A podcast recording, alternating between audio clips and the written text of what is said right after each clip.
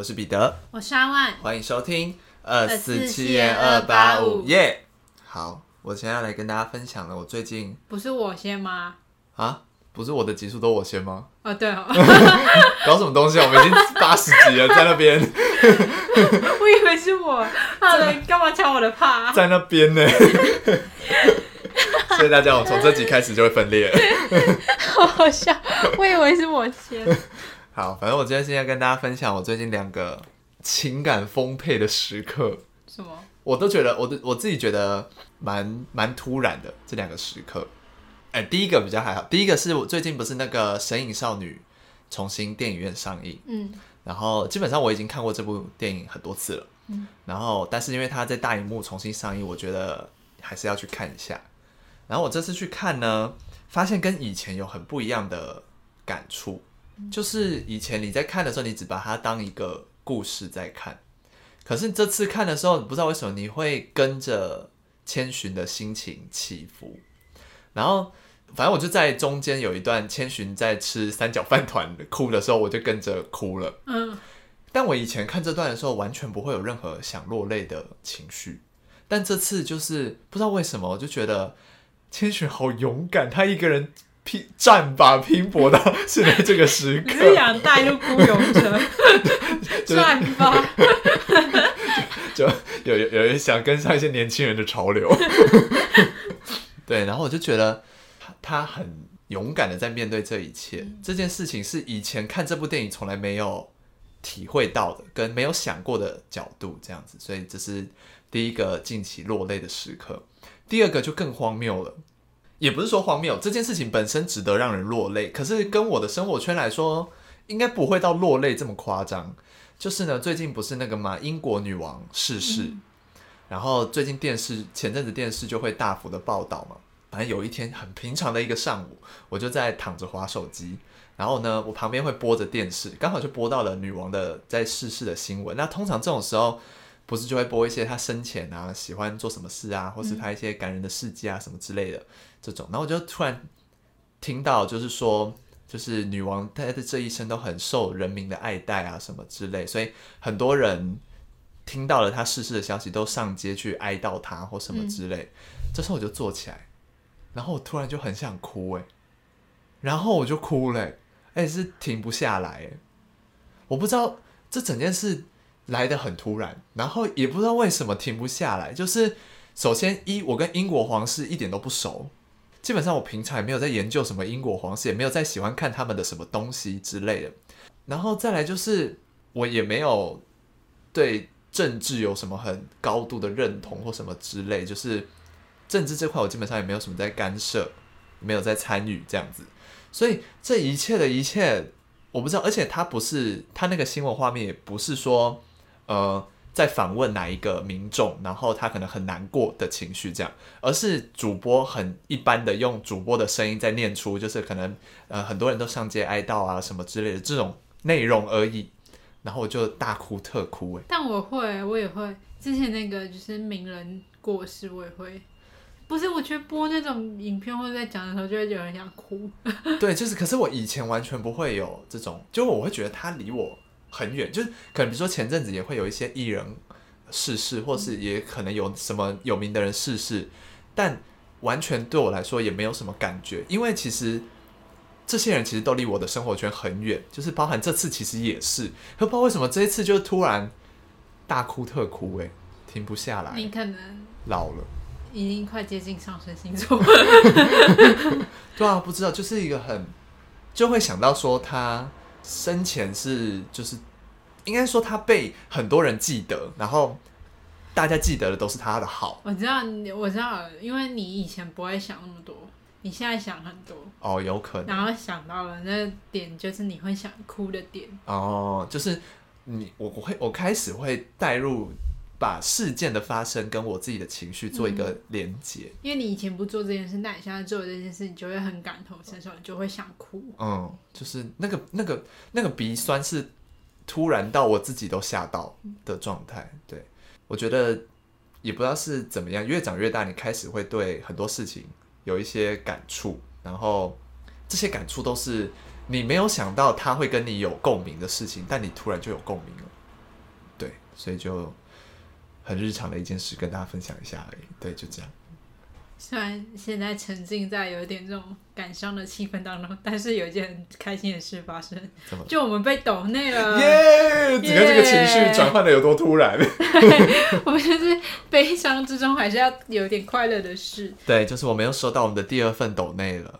来自小头头，小头头或是小头头，看你中音要放在哪里，就是，看你喜欢哪种音调。谢谢他的抖内，他抖内了，谢谢他抖内了两百元，两百元。他的留言呢说喜欢阿万酷酷的声音，我声音没有酷酷，我声音只是比较低沉，比较 man。对啊，哦，我真的，其实我希望自己是一个讲话声音好听的人。就是我，我希望自己声音高一点。他可我觉得你不适合声音高哎。真的吗？对啊，你整个人的态度跟个性搭配一个声音高，我会觉得很吵，很吵。但现在就蛮吵了。但低沉至少不会让人那么 annoying。唠什么英文呢、啊？为什么？就在那贬低我，让我觉得很好笑。啊，那我就会保持这样声音，因为毕竟也改不了，因为我已经长喉结了。没有、啊，我乱讲的，我没有长喉结。喉结比我还大。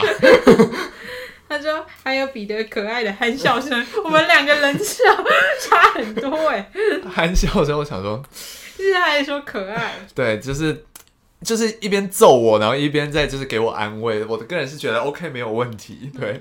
他说：“有时候闲聊的部分还比现在案件分享有趣啊。”所以说，各位听众，我们是不是应该要转型了？我跟你说，番外篇要尽快产出。番外篇已经录完大概一个月了吧？我们库存超多，死不减，死不减，死不减。还不是因为番外篇收听率很低？没有，我觉得现在我们可以在……我觉得是我们内容不够集中，嗯，有点太琐碎了，所以。我们如果以后有番外篇，我们会尽量深入一点的聊某一个主题，这样子，对，比较有趣了。我觉得不会让你觉得真的很像在闲聊。虽然我们刚刚前面我分享的东西就是在闲聊，对啊。好了，我们会加油啦，努力产出。消极的态度，好了好了，会加油会加油。小心翼翼的讲，要努力。那希望就全职后，我们两位可以继续的做节目，应该是会继续，是暂时会了，对啊。毕竟我们也从来没有请假过，我们从来没有告假过。对啊，顶多是可能有，有一天告假，就是我们两个闹不和。对，或是发生一些社会案件，在我们两个身上。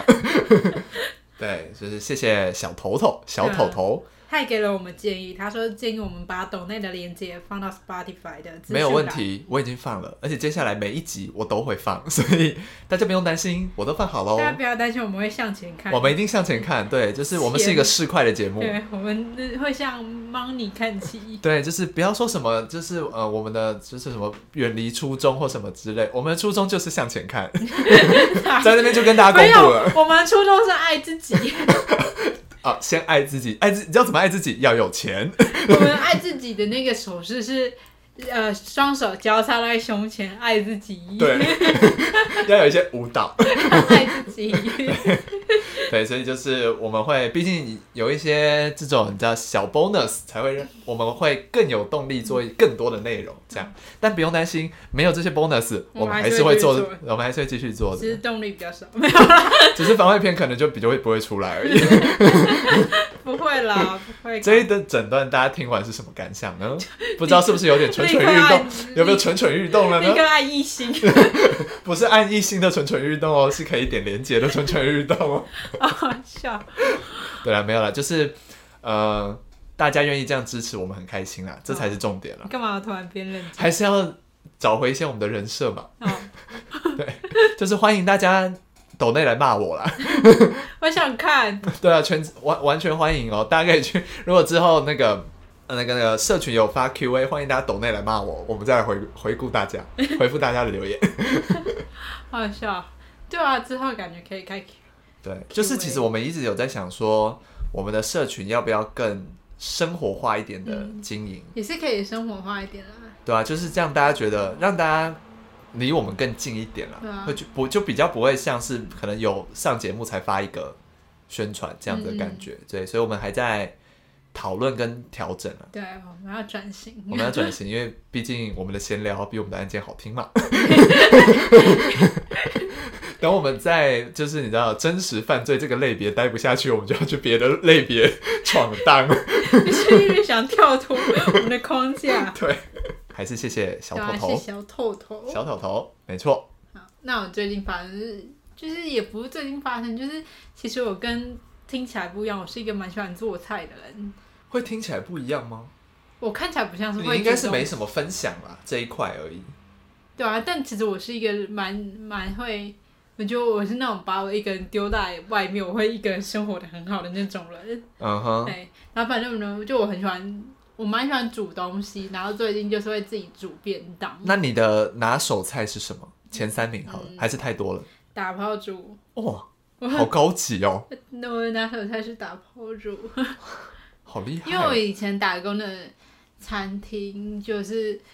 有算算内场，所以我我后来就是有学一下料理的撇步，因为在做那个内场之前呢，其实我就完全不会煮东西，也不太会切东西，但后来就是慢慢练习，对，慢慢学会。因为打工那时候打工打了两年，就慢慢学了蛮多的。嗯哼。第二个料理可能是呃，我想一下，番茄肉酱意大利面啦。哦，都很。复杂哎、欸，嗯，就是比较异国的料理，嗯，因为之前也是有学过煮意大利面、炒意大利面这种的，所以就是后来回家就自己再煮，对。然后第三个是咖喱饭，咖喱饭看起来很简单，但是我一个我的独门配方，就我的咖喱饭里面会加很多番茄，番茄，对，哦，这很少见呢，你就是要。就是你要先把番茄去皮，就是不要影响口感，然后把它捣烂，然后加到咖喱里面。嗯。然后你在吃那个咖喱饭的时候，然后你要花很多时间去熬煮它。嗯。然后因为我比较喜欢稠的，我不喜欢太稀的那种咖喱，嗯、所以我就会花很多时间，然后去煮煮煮，然后煮到变稠。嗯哼。然后那个番茄呢，就是你在吃的时候呢，你第一口不会感受到它，你第一口是咖喱的味道，可是你吃到后面的时候会有番茄，因为我都会加牛肉，所以会有番茄炖牛肉的风味藏在里面。等于是你煮一个菜有两种口味在里面。对，而且如果你是不喜欢，你可以选辣味的咖喱，但你实际不喜欢吃辣的话，你就可以用番茄综合掉一点，就会有番茄的甜味在里面。哦。好高，好有层次哦！对，做了一些 料理的，好有层次的人生哦。然后上礼拜我就帮我自己煮便当，我要煮什么？我煮洋葱炒牛肉，uh huh. 然后就是炒高丽菜跟九层塔煎蛋。就我、uh. 我我也蛮会煎蛋的，就是我煎蛋可以煎漂亮的圆形的那种哦。Uh huh. 就我们也蛮喜欢做蛋的料理的，嗯，而且我之前打工的时候，我也会做那种比较烤烤那个蛋嘛，就是先把料都炒一炒之后，然后你再用铸铁锅烘蛋的概念对，对，你把炒好的料，然后再倒上蛋液，嗯，然后再放起司，然后进去烤，就很好吃，哦，再配面包。小厨神啊！对啊，小当家。我只是因为我在还没在。就是餐厅打工现在就是连开火都会怕那种。哇，那你真的是经过很多历练。对啊，就现在可以煮一些料理。我擅长的料理好像是早餐类的，比如说三明治、嗯、蛋饼、葱油饼、葱抓饼这类。可是我个人早餐都去外面买，但我又很擅长。你可以在晚上的时候也可以吃。对，因为我无时无刻都想吃早餐，所以我有时候宵夜会煎两个蛋饼来吃。还是有，我们以后变。我们去开早餐店，我们吹点。我觉得可以耶，去开在一些学区。对啊。然后卖的稍微比别人便宜一点点就好，便宜个五块。然后自己吃很多。对。卖一半，剩了一半都我们自己在吃。就 阿姨还没煎好了没？没有，阿姨还在吃。标榜老板吃的比客人还多的早餐店。对。大家要来吗？老师这样，我们用早餐吃到饱啊。我们有，哦、我们就比如说一九九，然后你可以去。A、B、C 区，然后吃到饱。一九九可能是 A 区啊，对对对，三九九是 A、B 区。三九九不会有人花三九九来吃。我会。三九九吃那个早餐，你不如再多加一两百块去吃餐厅 buffet 不就好了？哦，饭店的 buffet。说的也是，可是饭店 buffet 就没有铁板香哦。早餐都要追求一个铁板香哦，跟很。不健康的那个，你不能用那种小太小众了啦。啊，可是不就是要做出市场区隔吗？我觉得一一九九差不多是早餐的那个极限。极限哦，好吧。叫我花三九九去吃我会。哪里有？欢迎推荐给我。我们这里开，好，这是我们的一个计划，先写下来。先写下来，对哦。我们做不下去的时候，就会去开早餐店，可能是明天。好好笑，为什么就绕到这个早餐啊？每次都要讲早餐。我们的节目就是离不开爱自己、钱跟吃东西，跟吃早餐。耶，每天都要吃早餐。在哪？我节目变得好快哦。我们两个真的说变就变，就计划赶不上变化，回应上一集，就一直偏离话题。对，好啊，反正我最近就是又蛮想挑战一些就是没煮过的东西。那你目前哪一个是你最跃跃欲试的？你说最近想最近想煮的木须炒面吧？哇哇，好困难！因为我本来是木须炒面的狂热者，嗯，所以我想要吃遍世界各地的木须炒面。那你有研究？怎么做？有我，我有先收藏一些食谱，然后我最近还想做那个鱼香茄子，哇，因为我也很喜欢吃茄子，哦，我喜欢吃绞肉，然后再加上一些蔬菜，这样我觉得很好吃。好，那期待之后可以吃。对啊，我之后再尝试。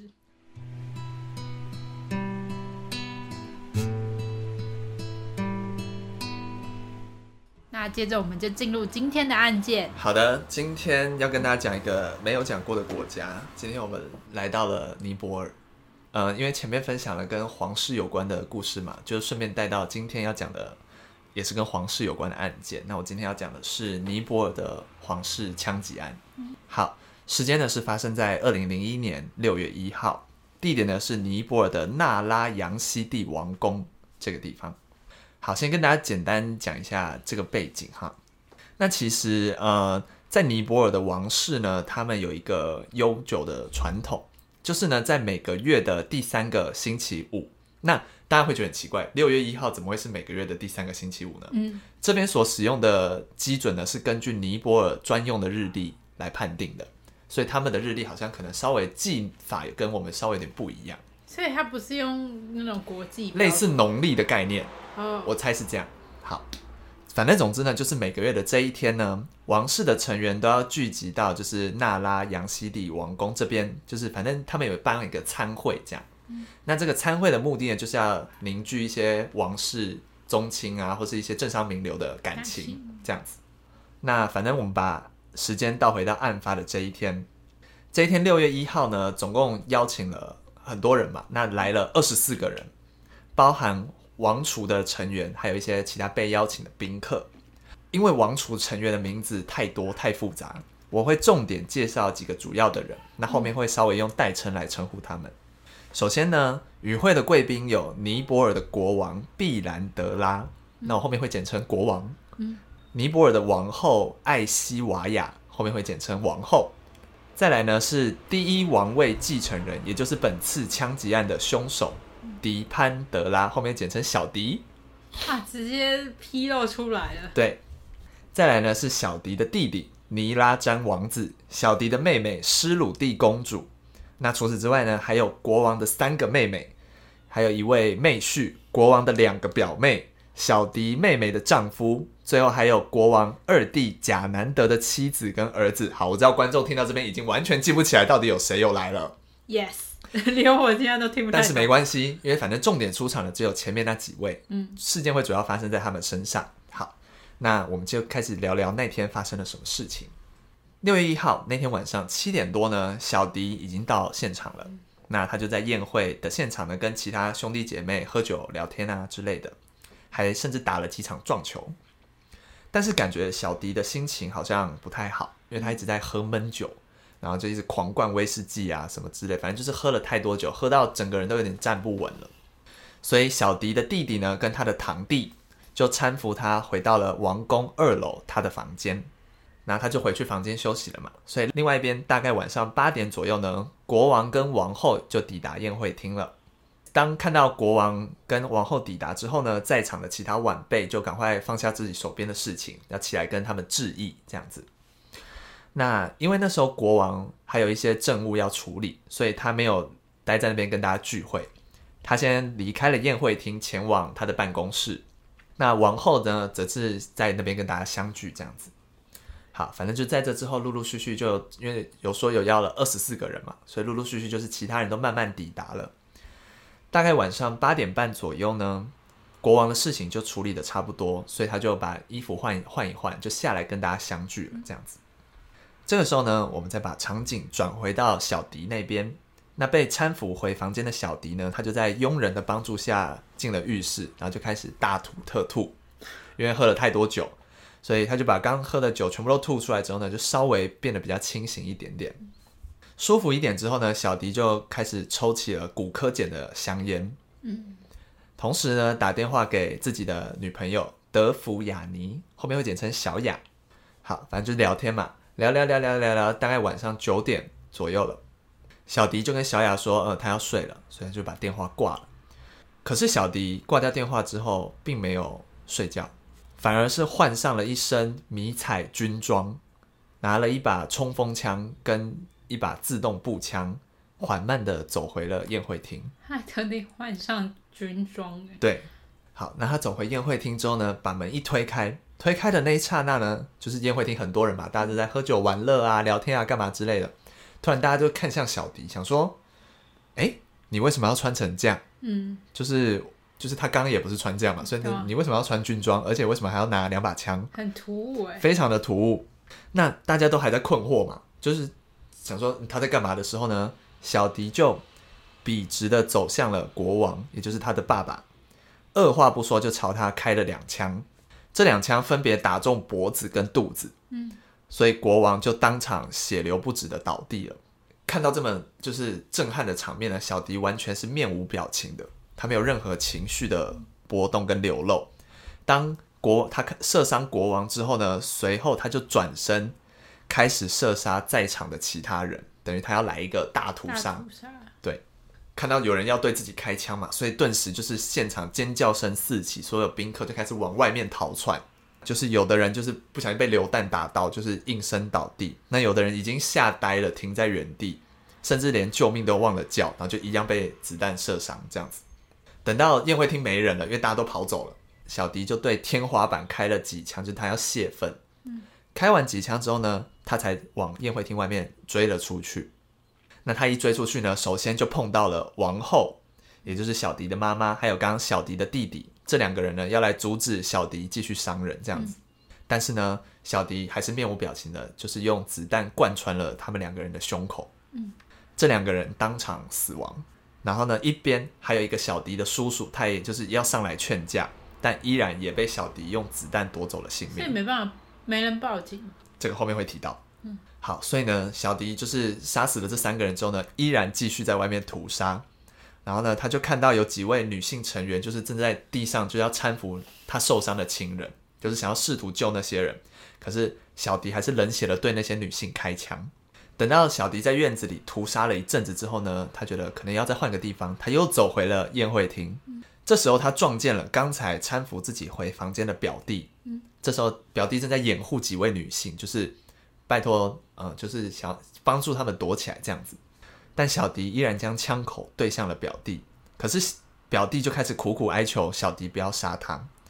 那令人意外的是呢，小迪听进去了，所以他就把枪放下，然后拖着他的枪呢，又走出了宴会厅，走到了外头不远的一座小桥上，拿出刚刚我们说他拿了一把冲锋枪，一把自动手枪，这时候他拿出了口袋里的那把自动手枪。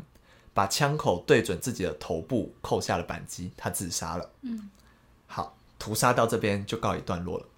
大家一定会想，就像阿万刚刚问的，这不是一个王宫吗？照理说应该戒备很森严，应该会有人报警或什么之类的嘛。嗯、而且戒备森严，应该会就是可能每个门都会有一个警卫或什么之类，嗯、就是照理说应该会有人注意到这个屠杀的行动。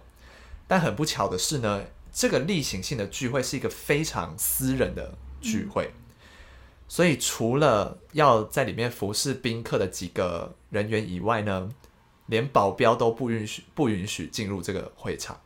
所以，最近的警卫室也在十几十公尺外，然后未经许可也不可以进来这个宴会厅里。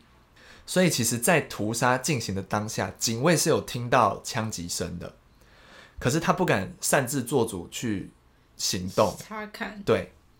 一直到有幸存的宾客跳出窗户，然后跑来跟他求救，他才知道里面发生了大屠杀这样子，嗯、所以他就接着报警了。等到他们包含警察都来到现场之后呢，已经来不及了，因为整个会场都一片猩红，都到处都是血，嗯、然后到处都是哀嚎声，有的人已经没有动静了，那也赶快叫了救护车，把伤者送去医院。有些人被抢救成功了，但是有些人就回天乏术了。这次的屠杀总共有九名王室成员死亡，有五位宾客受伤。嗯，那被送往医院的呢，包含凶手小迪，因为他自杀的当下并没有当场毙命，而是在医院陷入了昏迷。但是三天后他还是死亡了，嗯所以算上呃小迪，总共是十位死者。那这项灭门惨案呢，很快也传到了外界民众的耳里。其实很多当时住在那个纳拉杨西帝王宫附近的居民是有听到一些枪响的，可是他们不知道是从哪里传来的。但同时间，他们又看到很多直升机跟车辆前往王宫，然后来回这样跑，所以就传出说有王室成员被灭门的这个谣言。然后还说凶手同样也是王储的成员之一，但是因为当时尼泊尔王室在民众心中的评价是非常高的，所以很多人只觉得这可能只是道听途说，因为毕竟那时候还没有任何事情被查明，也没有对外公布。但随着隔天清晨呢，本来要放送电视节目的电视台开始播放一些哀伤的音乐、哀悼的音乐，大家才意识到这件事是真的。下午一点呢，王宫才正式对外向外面外界宣布说，国王跟王后都过世了。嗯，对，所以大家都非常的心碎，这样子举国哀悼。那当时就有非常多人上街送国王跟王后最后一程。成千上万的男性呢，甚至遵照尼泊尔当地他们丧礼有一个传统，就是要把头发剃掉，然后只留头顶一小撮，这是他们的一个传统丧礼的。习俗这样子，嗯、那目的是为了要替国王跟王后守孝。那呃，国王逝世了嘛，所以那他的王位就顺势要传给下一个人嘛。嗯、下一个人是谁呢？就是正在重度昏迷的小迪。嗯、对，但是三天后小迪就过世了，嗯、所以小迪当了三天的国王。这个王位又再往下传，传给了国王的弟弟贾南德。嗯。好，所以他上任国王之后呢，就立刻成立了案件调查的小组，要厘清这个案件的始末。好，那这整个调查后来公布出来，其实是有一些争议的。所以我们先讲一下当时最广为流传的，也是同时是这个调查小组公布的一个说法。为什么会小迪会痛下杀手呢？是因为小迪跟当时的女友小雅要办婚事，嗯，可是小雅的家庭背景有一些问题。而不被王室所接受，那小迪在宴会上就跟母亲发生了口角，才会酿成这个惨案。那关于小小雅的家庭背景是有什么问题呢？这边跟大家讲一下哦。小雅是出身尼泊尔的贵族世家，那家中成员常担任尼泊尔的首相，而且他们家也时常会跟王室通婚。嗯，而且小雅跟小迪已经相恋十多年了。对，所以照理来说，这应该是一个蛮门当户对的一个喜事，对，合理。可是，所以这个问题到底出在哪里？是出在小雅的妈妈。小雅的妈妈是一位印度公主，小雅的舅公是印度重要的政治人物，连小雅的大学学位都是在印度拿的。可是当时尼泊尔的跟印度的关系很恶劣哦，所以如果尼泊尔的王室传出有王族成员跟印度的有关系的女性结婚，那这样的争议可能会影响王室的一些地位或是什么之对，所以小雅，所以小迪的妈妈非常不希望他们两个结婚，甚至还帮小迪物色了其他更符合当时条件。的一些女性帮他安排相亲，但是这一切都被小迪强烈的拒绝跟反弹，最后妈妈不得已不得已，她就通融说好。你可以跟小雅在一起，但是你们两个不可以结婚。如果你要结婚的话，你就会失去王室的继承权。嗯、另一边，小雅当然不希望她明明她自己也是一个贵族，她妈妈甚至是公主，她不希望她爱一个人爱的这样没名没分。可是她同时又不希望小迪因为她而失去这个继承权，承权，所以最可怜的就是夹在中间的小迪，因为他两边不是人。小雅就会每天就想，就是会很很难过啊。可是她也知道自己不应该这样子难过，可她就是会难过嘛，对吧？然后妈妈也很难过啊。然后最中间小迪就两边不是人，所以她就很烦。虽然还不是婆媳，但有点像是已经有婆媳关系了。对对，所以这个说法就是小迪受不了两边的压力，才会痛下杀手。那所以以上的说法我刚刚有提过，是来自新上任的国王贾南德所成立的调查组织最后给出的结论。但是这个动机并没有办法说服众人。有一些批评者说，这个调查的过程其实有很多事实跟调查的结果是有出入的。就连小迪最亲近的助手都有为小迪辩护说，小迪是可以为了爱情放弃王位，嗯，但是他也绝对不会做这种事情，就是他不可能会去残杀自己的手足、爸妈之类的。他宁可去为了爱放弃王位，嗯，他也不要做出伤害伤害人的事情。对，那不止相关的人员没办法接受这个结果，其实外头很多民众也没办法接受这个结果，所以他们有上街抗议。所以当时就有一个阴谋论浮上了台面。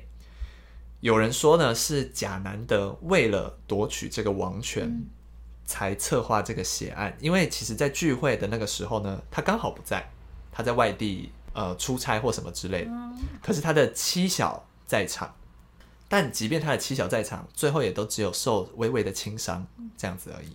再加上呢，小迪的遗体经过尸检呢，是显示说他的致命伤是从左边射入头部的，可是小迪不是左撇子，他是右撇子，那他为什么要特地换左手射入头部呢？这样不是很顺手？对。总之，诸多原因呢，就让民众呼喊说小迪有可能是无辜的，然后他们不要贾南德当国王。但是新官上任的贾南德可不能容忍这样的情况，所以他上台后呢，就宣布全国进入紧急状态，然后实行了军阀高压的统治，推翻了他哥哥长久以来建立的君主立宪的这个制度，甚至还暴力镇压上街的民众。两千零五年呢，他甚至解散了议会，实施戒严，对，就更加加剧了这个尼泊尔内乱的情况。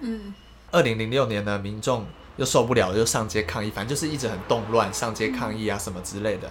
最终在二零零八年呢，贾南德被迫下台了，尼泊尔就废除了君主制度，这样子，对，所以现在应该是属于偏总统制这种概念。那。